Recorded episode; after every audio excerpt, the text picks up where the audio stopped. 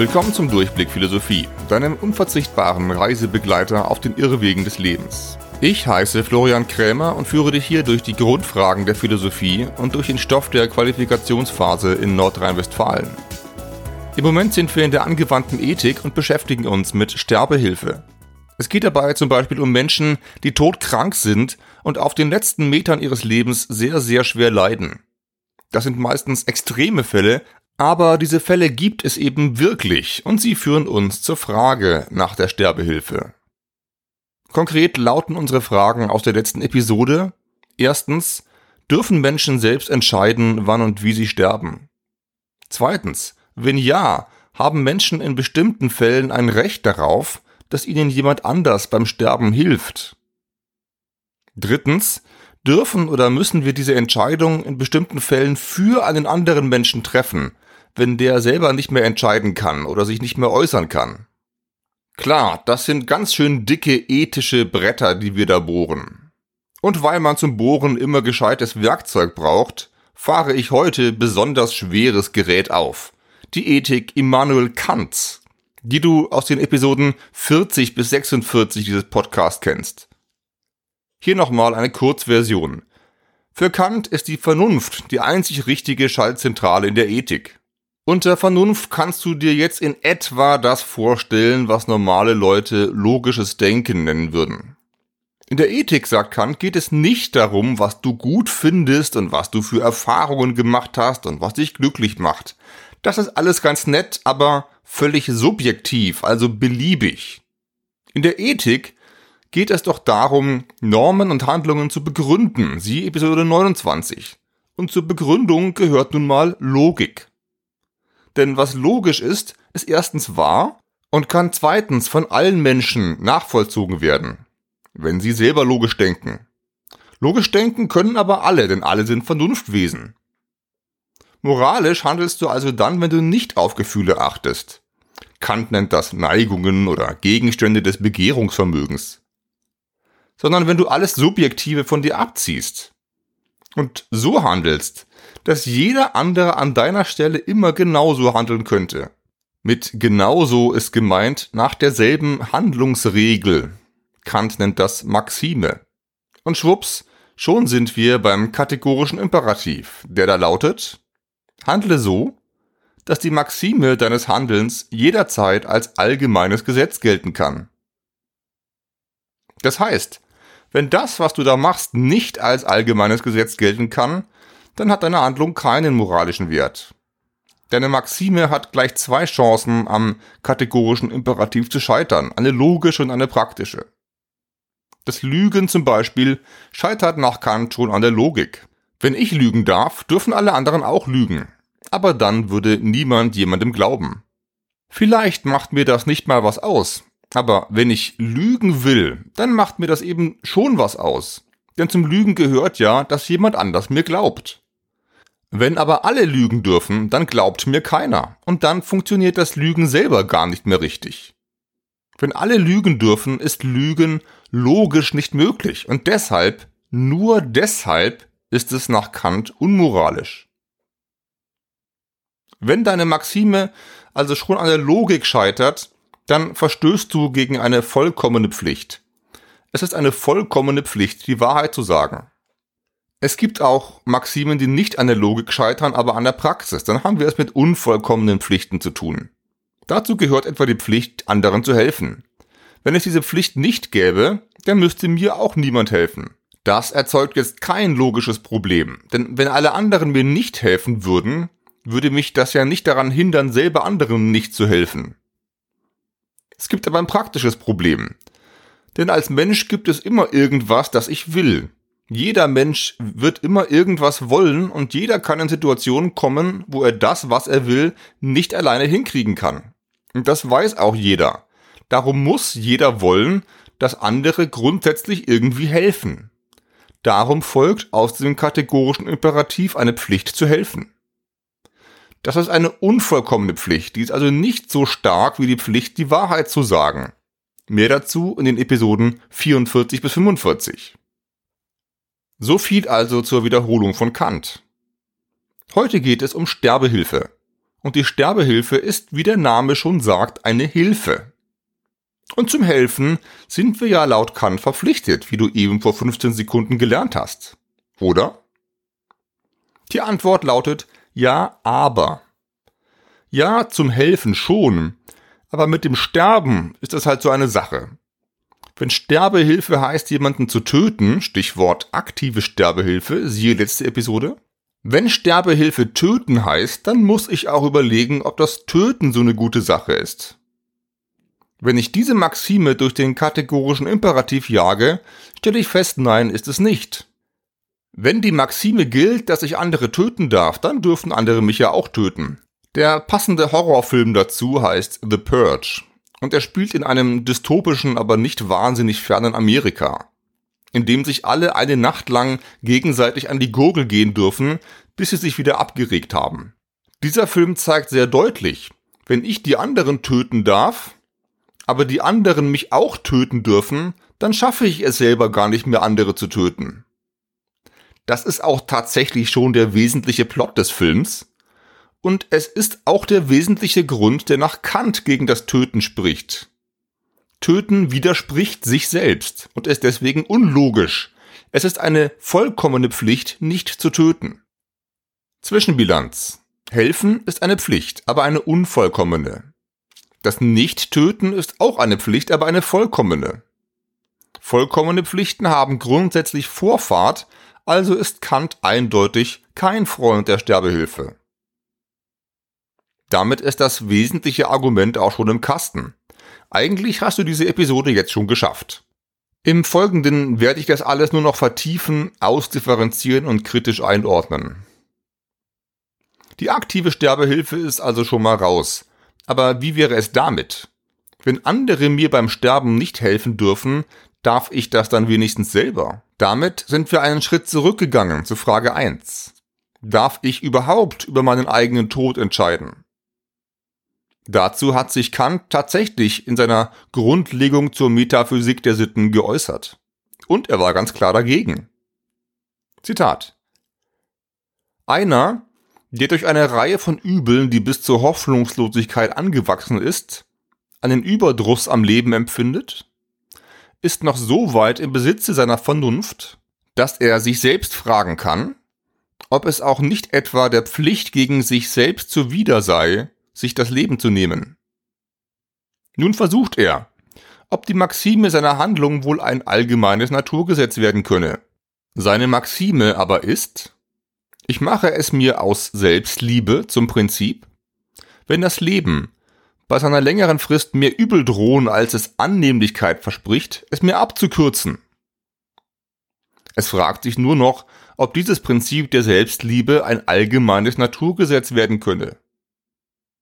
Da sieht man aber bald, dass eine Natur, deren Gesetz es wäre, durch dieselbe Empfindung, der Bestimmung es ist, zur Beförderung des Lebens anzutreiben, das Leben selbst zu zerstören, ihr selbst widersprechen und also nicht als Natur bestehen würde, mithin jene Maxime unmöglich als allgemeines Naturgesetz stattfinden könne und folglich dem obersten Prinzip aller Pflicht gänzlich widerstreite.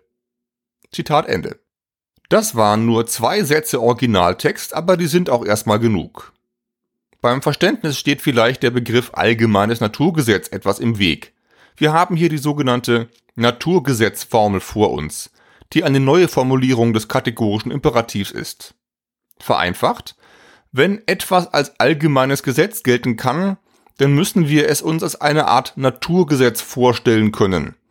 Der Punkt ist jedenfalls, ein Leben, das sich selbst den Saft abdreht, ist ein Leben, das sich selbst als Leben widerspricht. Warum ist das so? Der Mensch in Kants Beispiel hat sozusagen Mitleid mit sich selbst. Das nennt Kant Selbstliebe. Wenn wir Selbstliebe aber aus allgemeiner Sicht betrachten, kategorischer Imperativ, dann wäre Selbstliebe generell die Liebe des Lebens zu sich selbst. Ein Leben, das sich selbst liebt, kann aber logisch nicht wollen, dass es selbst gar nicht da ist. Ein Leben, das versucht zu sterben, folgt also keinem Gesetz mehr, das dasselbe Leben überhaupt ermöglicht. Den Selbstmord und auch schon den bloßen Willen zum Selbstmord führt Kant also auf einen Selbstwiderspruch zurück und will also zeigen, diese Entscheidung hat keinen moralischen Wert. Damit haben wir ein ganz ähnliches Argument vor uns wie das, das vorhin gegen das Töten gesprochen hat, gegen die Sterbehilfe. Wenn Sterbehilfe absolut verboten ist, dann darfst du niemanden töten, um ihm zu helfen. Niemanden. Auch dich selbst nicht, denn du selber bist ja auch ein jemand. Surprise, surprise. Du könntest zwar sagen, ja, aber ich bin doch nicht irgendein jemand, sondern genau derjenige jemand, um den es in diesem Leben geht. Ich spiele die Hauptrolle. Auf mich kommt es an. Das kannst du gerne so sehen, würde Kant sagen. Aber dann erzähl mir bitte nichts über Moral und über Rechte. Da, wo es um dich und deine Wünsche und deine Erfahrungen geht und auch um deine Leiden, da ist alles subjektiv, das hat nichts mit Moral zu tun.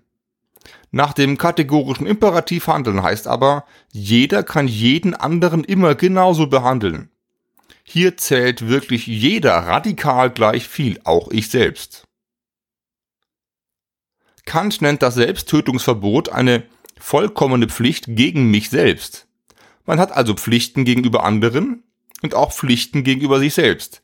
Aber weil alle ein jemand sind und alle gleichermaßen unter den Begriff jeder fallen, zählt das Selbst in Kants Ethik nicht mehr und nicht weniger als jeder andere.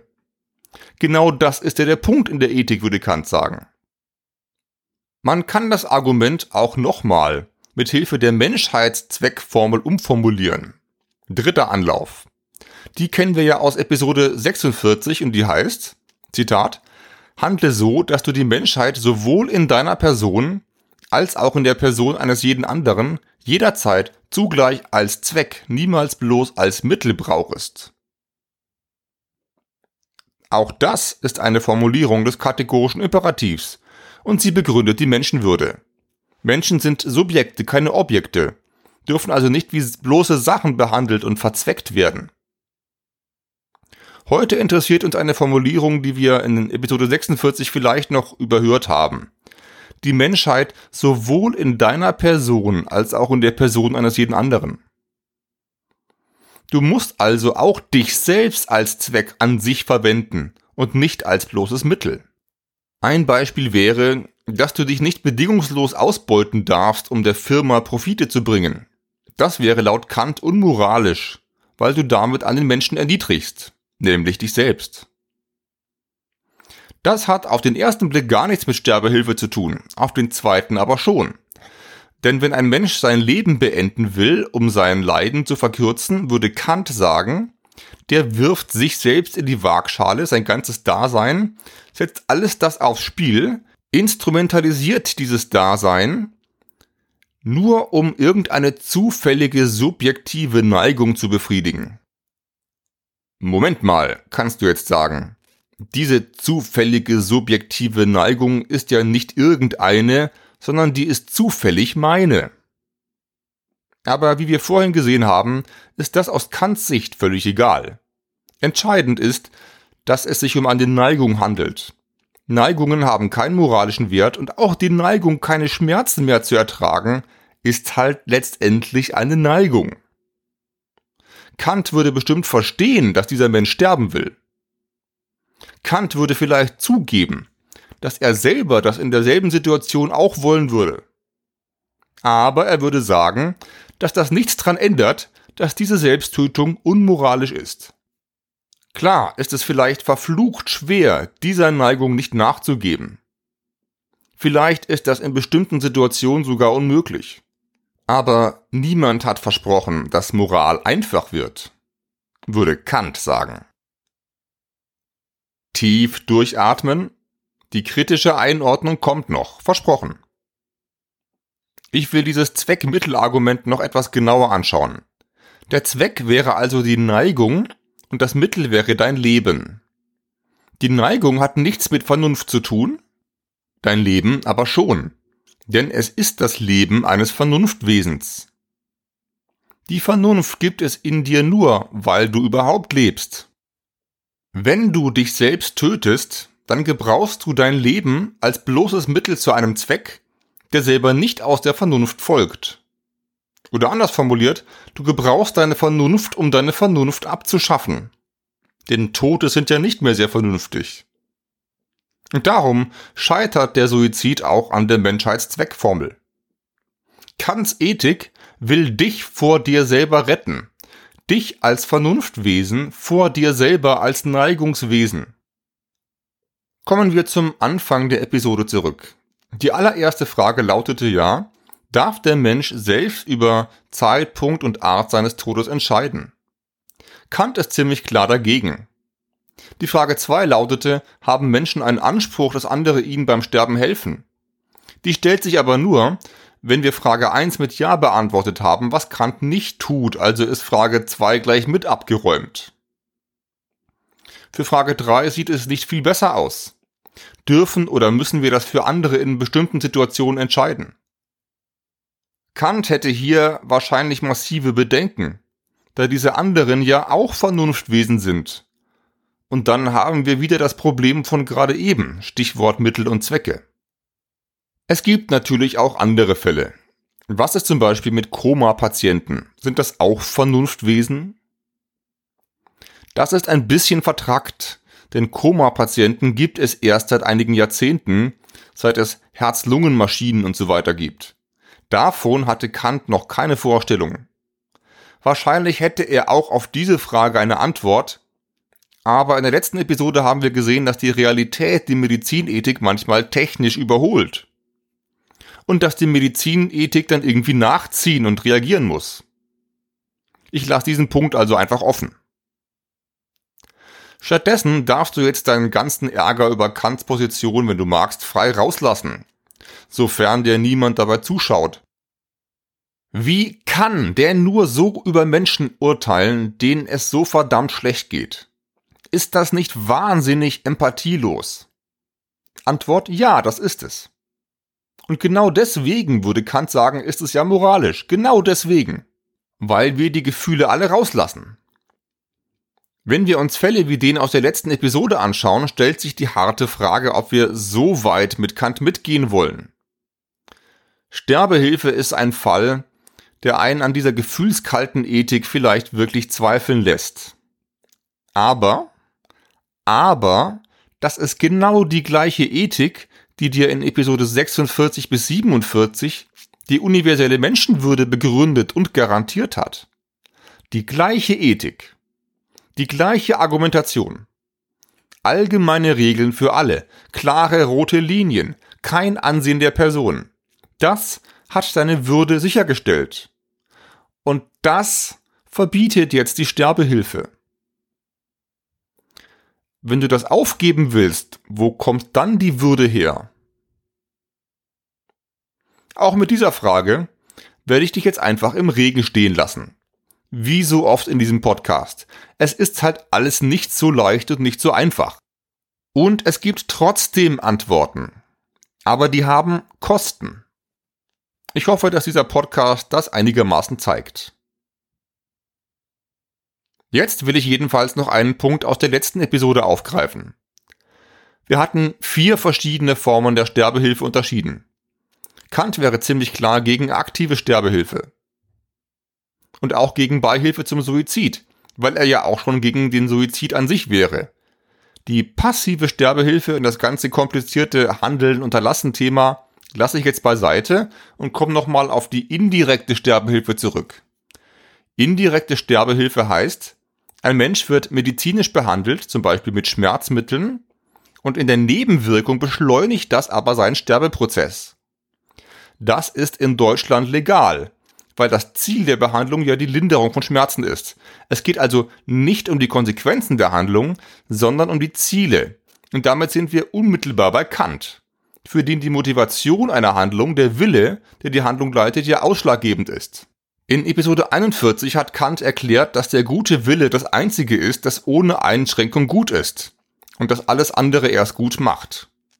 Und die Frage, wann ein Wille gut ist, landete in Episode 43 bis 44 beim kategorischen Imperativ, den ich gerade nochmal durchgegangen bin. Bei der aktiven Sterbehilfe ist es so, ich will jemandem helfen, aber dazu muss ich ihn töten. Also will ich helfen, will aber darum gleichzeitig töten. und weil der zweite Wille gegen den kategorischen Imperativ verstößt, eine vollkommene Pflicht verletzt, darf ich das nicht. Soweit so klar. Wie ist das aber bei der indirekten Sterbehilfe? Auch da will ich einer Person helfen. Aber ich will sie ja nicht töten. Dass sie schneller stirbt, ist ja eine Nebenwirkung des Schmerzmedikaments. Ist das jetzt nicht ein anderer Fall? Es ist zwar immer noch so, dass ich tatsächlich helfe und tatsächlich irgendwie töte, aber anders als bei der aktiven Sterbehilfe will ich ja nur das Helfen, das laut Kant ja auch geboten ist.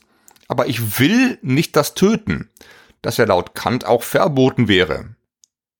Oder formulieren wir es nochmal anders, ähnlich wie in der Menschheitszweckformel.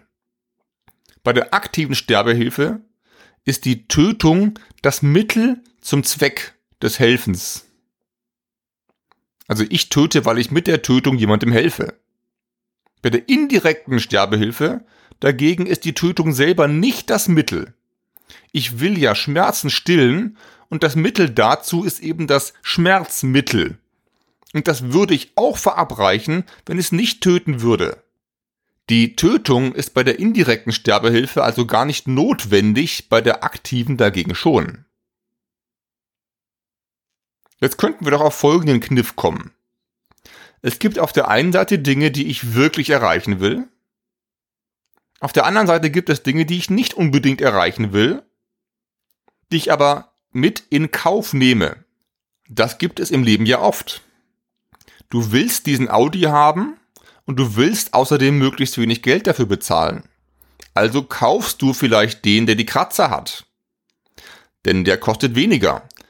Es ist nicht so, dass du die Kratzer selber haben willst, aber du nimmst sie in Kauf, weil sie halt notwendig sind, damit du das kriegst, was du eigentlich willst.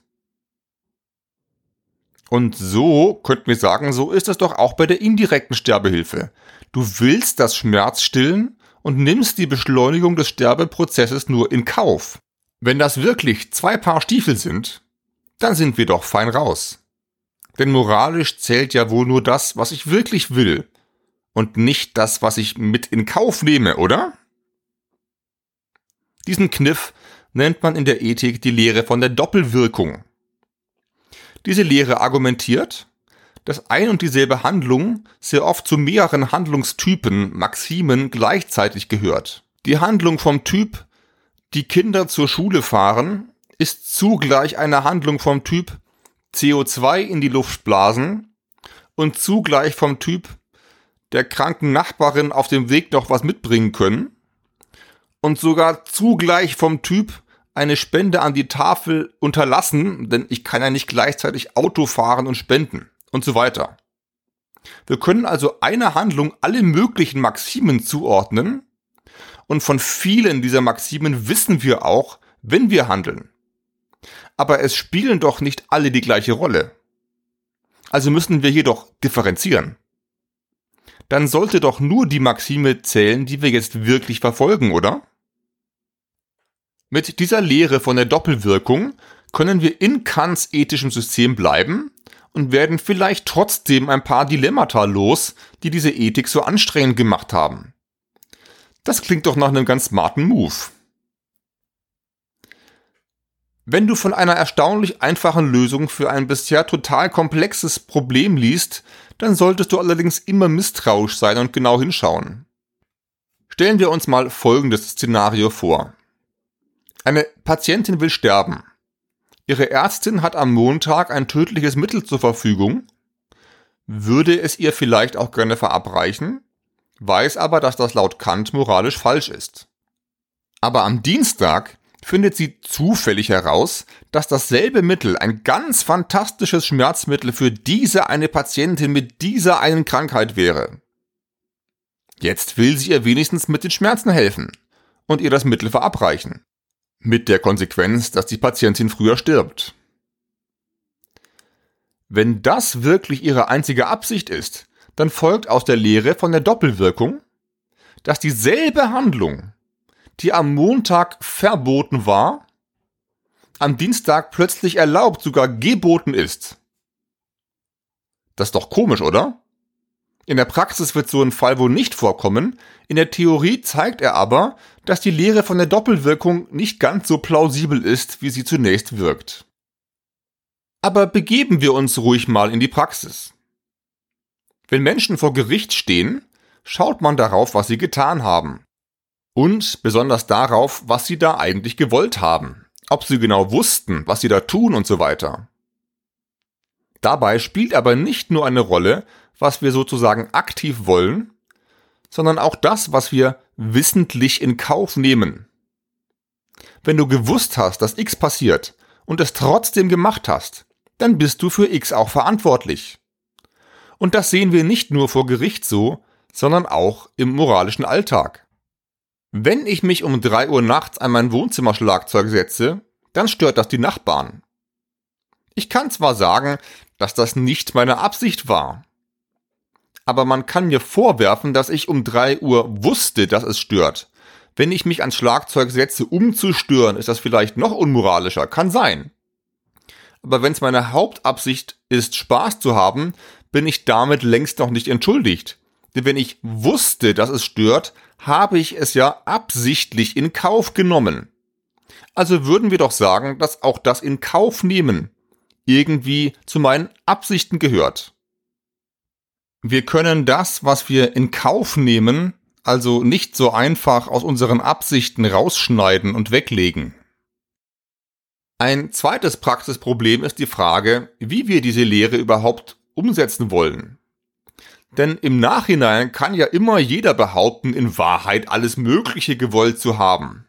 Wenn jeder einfach irgendwelche Intentionen im Nachhinein erfinden kann, dann kommen wir nie zu einer ethischen Bewertung zu echten Konsequenzen und so weiter. Alle können sich dann prinzipiell aus allem im Nachhinein herausreden.